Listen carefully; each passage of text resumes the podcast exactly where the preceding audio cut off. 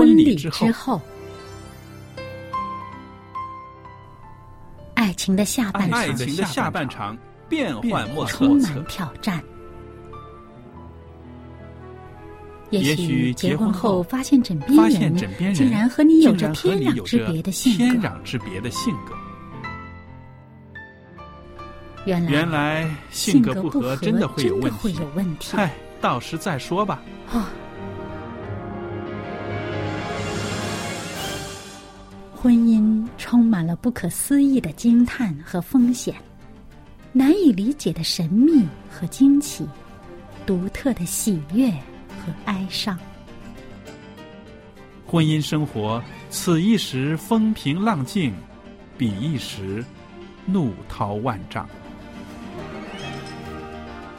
幸福的婚姻不是没有冲突的，而是而是有能力解决冲突。两个人总比一个人好，因为二人劳碌同得美好的果效。夫妻夫妻一起承受生命之恩的，爱到永远，爱到永远，爱到永远。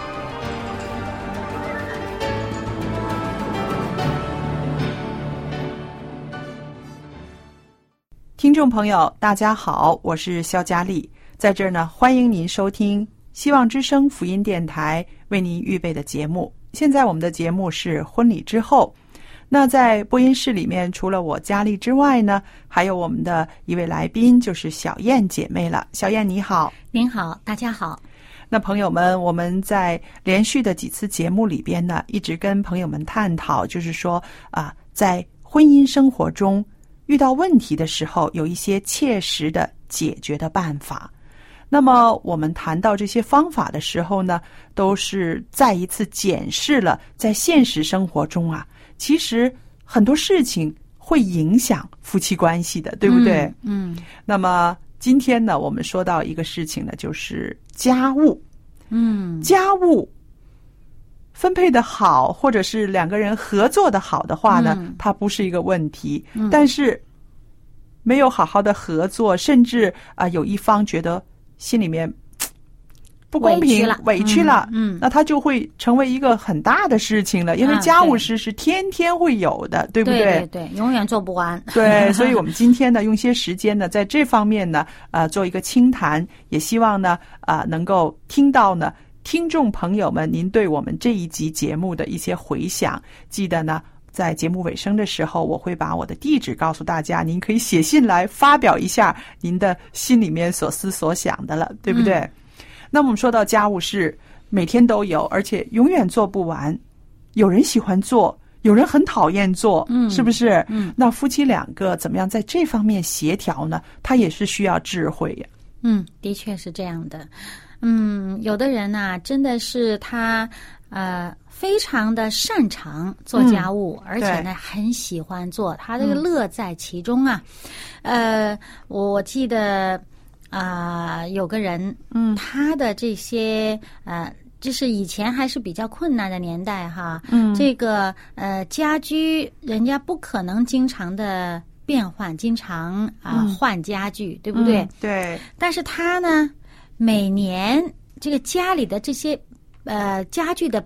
陈设方式、摆放的位置，每年都要掉个个儿，每年都要换一换。他要给自己一到新年之前，他就要啊折腾一下子啊，要有一种新的感觉。是啊，他就喜欢做这些事儿。嗯，然后呢，家里面呢弄得呃一尘不染的。嗯，那的确是很舒服啊。对，啊，很享受。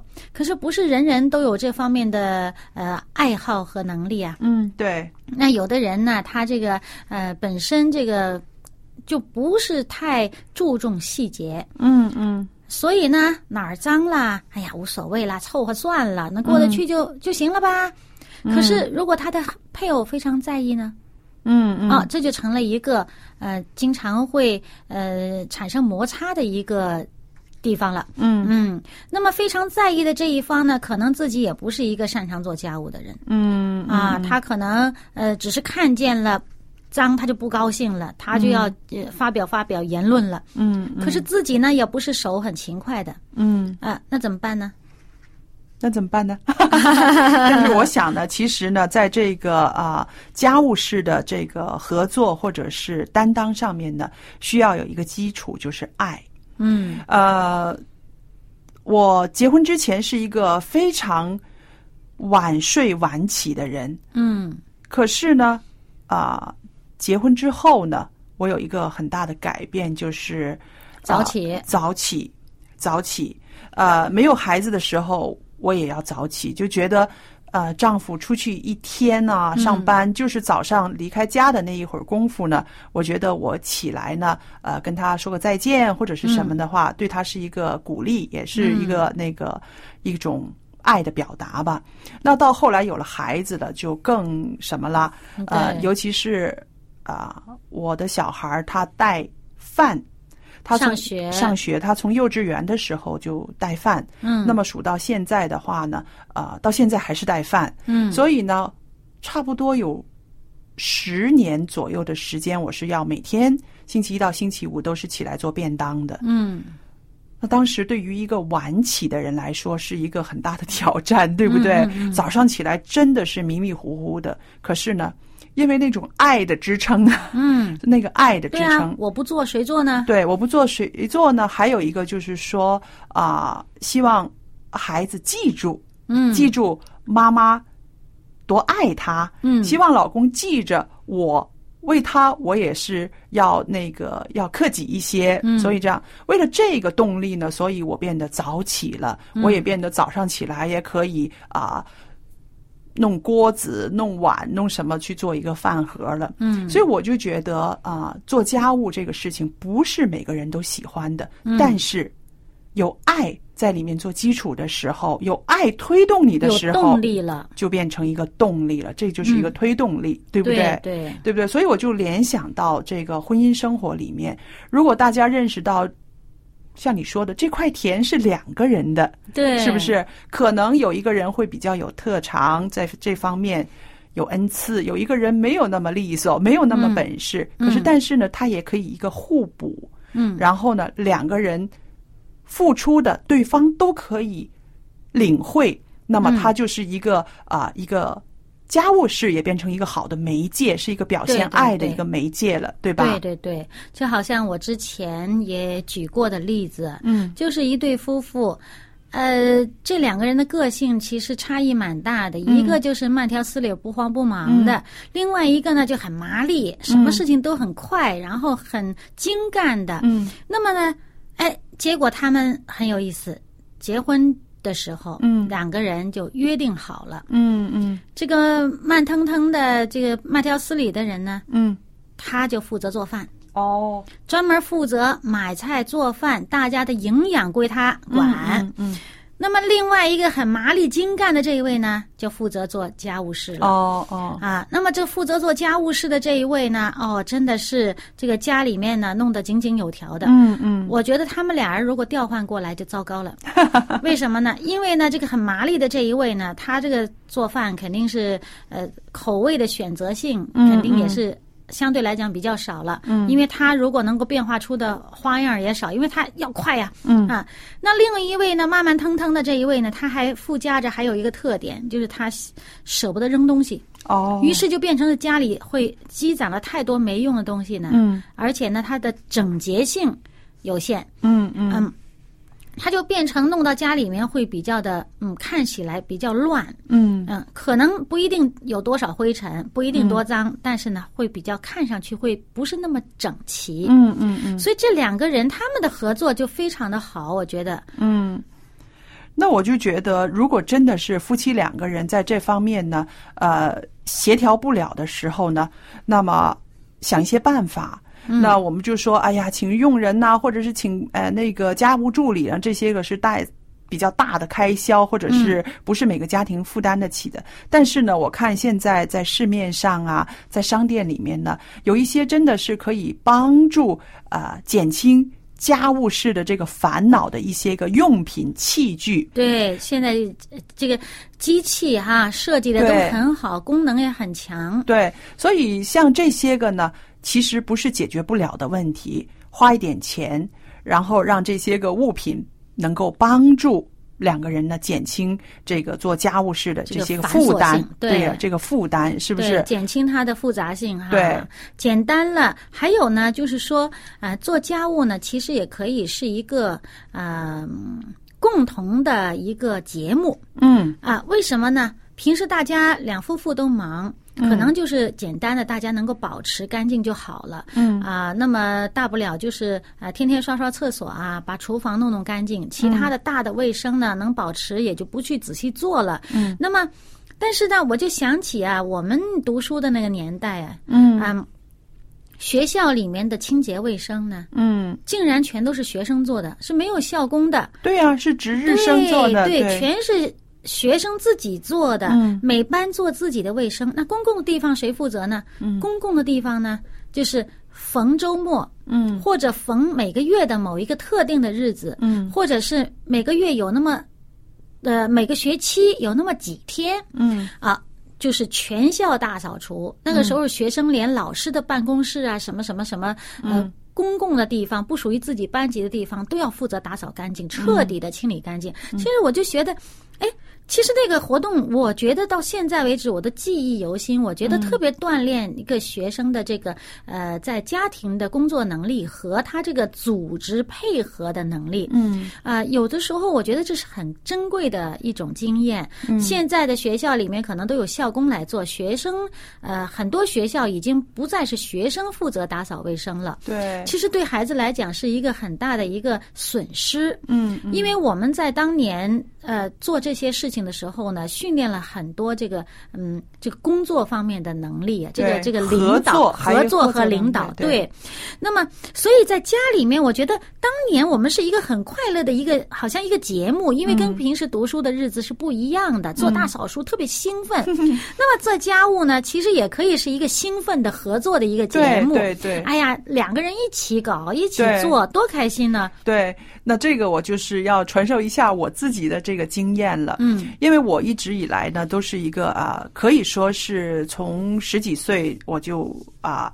呃，非常热衷于工作的一个人，嗯一边读书也一边工作，然后一直到结婚之前都是热衷于工作。那么我到结婚之后呢，我是觉得做家务呢是很很无聊的，嗯。最基本的我做的好就算了，可是嗯。啊、呃有的时候一年四季啊，它不是有的时候要换季吗？嗯。还有呢，我当时我在日本住的时候是有一个院子的，嗯，那个院子就是花花草草，对那个院子的打理呢，就是让我真的觉得哎呀很头痛，我不知道从何下手啊，尤其是啊、那个落叶的时候啊，嗯。或者是拔草的时候啊，这个冬季和夏季都会有的。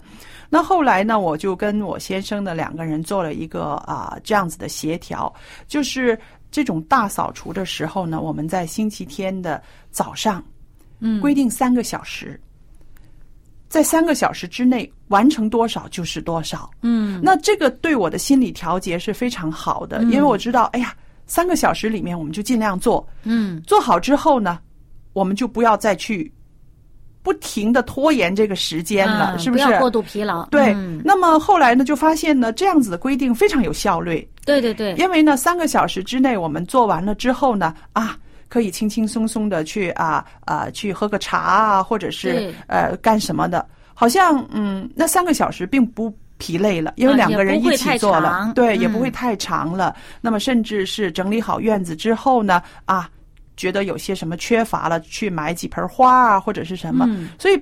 这样子的穿插呢，把那个很讨厌的那个体力劳动的弄院子啊、整理这个换季的衣服的这个项目呢，变成了啊、一个有有乐趣的一个一个时间了。对，那么我就觉得呢，其实呃，这个夫妻的合作这种协调呢，有的时候真的是有必要说出来，甚至把它规划一下的，嗯是吧？对我呢，前些日子见到一本书，嗯是翻译过来的，嗯啊，很有意思。它呢是啊、变成一种生活方式的哲理，然后呢，还去开课授徒了。嗯讲的是什么呢？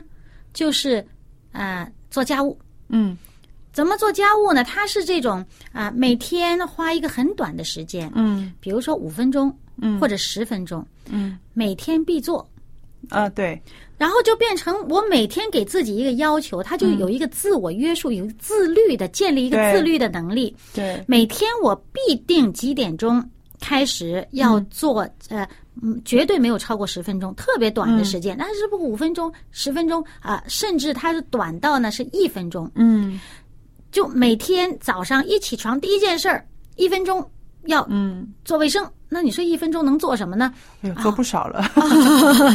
呃，你整理床铺啊，或者什么什么什么，反正总而言之，嗯，我觉得十分钟也蛮好的啊。嗯。他就每天必做，然后呢，还有呢，就是说一定要达成一个呃有效率的和一个有建设性的一个对。事项，不是对。呃不是以有用没用、嗯。瞎浪费时间，或者是呃没有必要的事情在那儿做。嗯，他是定立一个目标，然后呢，就把这个清理干净、整弄弄整齐，嗯。给自己养成一个呃自律的和一个有有有好像有条理分明的对，啊、一个习惯，就变成在。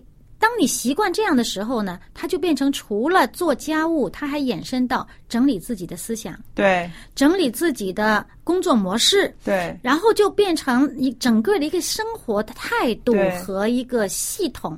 结果呢，他这一套学说呢，还非常的受欢迎，出了不止一本书，然后很多人这个好像追明星一样的，很追捧他的这个一套东西。我觉得这是蛮有建设性的一种想法。嗯、对，我不知道大家每天呢花在做家务事上面的时间有多少，但是呢，我觉得如果把这个家务呢啊、化整为零的话呢，嗯我们会比较容易负担的。对对对，因为我自己呢就有一个方法，因为我在呃日本住过，我在当地学的一个方法、就是戴上工作手套，嗯呃，譬如里边戴一套胶手套，外边再用这个工作手套，就是那个白的线绒的那工作手套。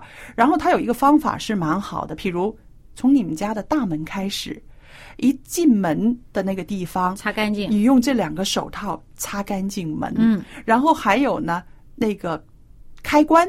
嗯你家里面的开关的地方上面很容易有土嘛，嗯嗯嗯也是用你的手这样扫一扫，那个这很容易，就干净。这个动作对很容，易。还有呢，就是那些个百叶窗帘儿啊、窗户的上面的那个窗框啊，对全部用你的两个这个戴上手套的手扫一扫那。么这个手套很脏。对，然后最后就是洗这个手套了。然后就是说，你走到哪里，比如你家里如果有楼梯的话，那个楼梯的这个呃嗯顺便顺便嗯你这样子走一的话撸，上去对。然后就是说，你每天这样子在你家里面这样子走一遍的话，摸一遍的话呢，就已经是啊、走一圈儿就已经是把一个基本的一些个呃弄怎么说，把那个尘尘土呢就都给擦干净了。而且还是平时不太留意的地方。对，嗯、然后呢，你可以这样子走一圈儿，然后也有的人呢，就是说手上拿着一个这个地拖拖把，嗯嗯干的干的拖把，嗯然后就走到哪里，钢琴底下了，沙发底下了，那个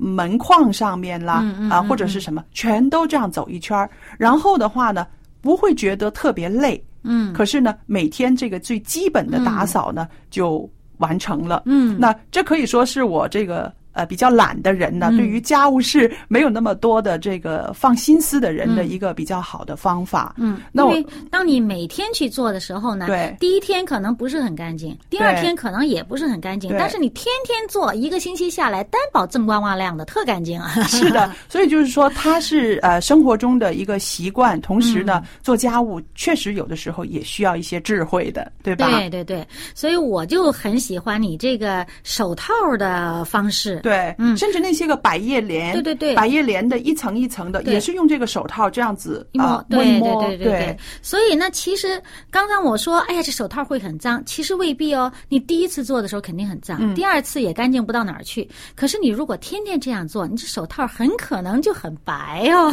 而且 还有就是因为有一个保护作用，里边先戴了一副胶手套对，嘛，不会伤到自己。对，所以我们嗯。就是说，在这方面呢，其实有很多的技巧，也有一些像你刚刚说的一些书啊，或者是什么的，嗯它可以帮着我们重新的再整理一次，嗯，整理一次，让你再一次认知，其实做家务并不是难到你没有办法复合的。嗯，对，而且呢，还有一个就是我我始终喜欢呃留意这个心态的问题。你做家务如果心里边带着抱怨呢，哎呀，这是苦差事，又是我做哈，哎，这个这个。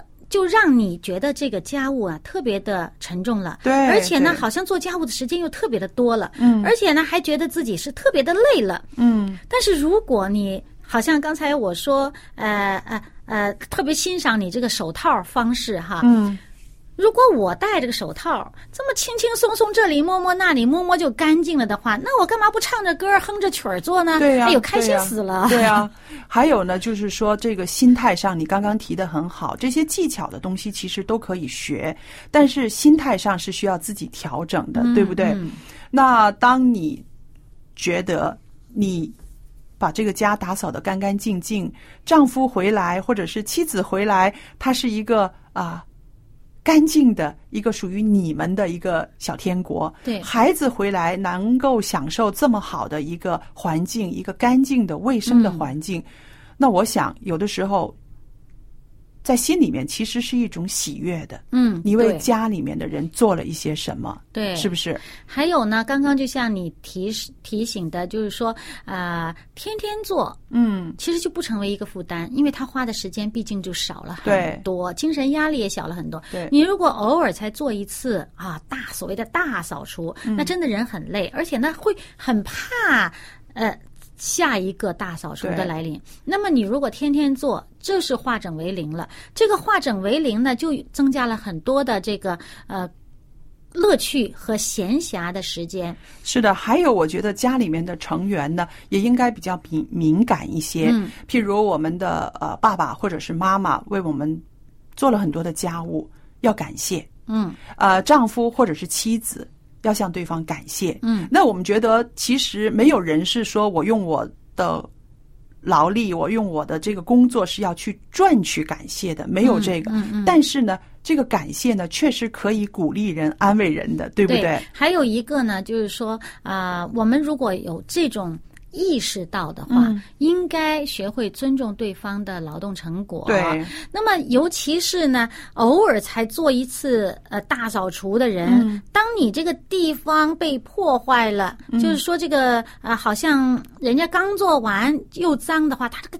特别的不高兴。是的，是就。变成很气恼，情绪就来了。嗯啊，不管是对孩子，还是对配偶，还是对谁，这个情绪就来了，容易爆炸。那如果天天都做，经常都做，哎，也也不觉得这个呃是多大的负担的话呢，即使被破坏了，他可能心情上也没有那么压抑。嗯，那我觉得还有这个像呃像做家务的人负担重的人说感谢呢，其实是避免了那个人心里面呢有一种啊、不平衡的心态，觉得我在做佣人，啊，是不是委屈了，委屈？嗯我们不要因为做家务变成一个受委屈的状态，嗯不是佣人，嗯，是一种服侍的心态，是不是？？因为你自己在享受它的成果。对倘若你真是觉得实在是做这东西太不喜欢了，那么你们应该准备一点钱，请别人来做。嗯，因为情愿花一点钱请别人来做，也不要破坏了你们之间的这个家庭之间的感情。是的，还有一点呢，其实是爸爸妈妈主动做家务，对孩子来说呢，是一个很好的教育，是不是？很好的榜样，对而且是很好的亲子游戏和活动。对，因为我们看到现在这么多的这个什么港孩啊、公主病啊、少爷病啊，很多时候是缺乏了这种生活中的实质的教育，对不对？我就发现啊，小孩子是特别爱帮忙做家务的。往往他不做家务，是因为大人不准他做，怕他这里搞坏了，怕他那里出事儿了。对，我看过，也实践过。如果你让孩子做一些跟水有关系的家务事的话呢，你看一看那个孩子真的是特别高兴的。而且还有呢，做跟吃有关的，他做完了是他的成果，吃到他肚子里，他特别的享受。嗯，是的，所以朋友们，我们为家人提供美好的环境啊、无论是做家务也好，或者是你向做家务的人说一声谢谢也好，记着这些都应该是发自内心的。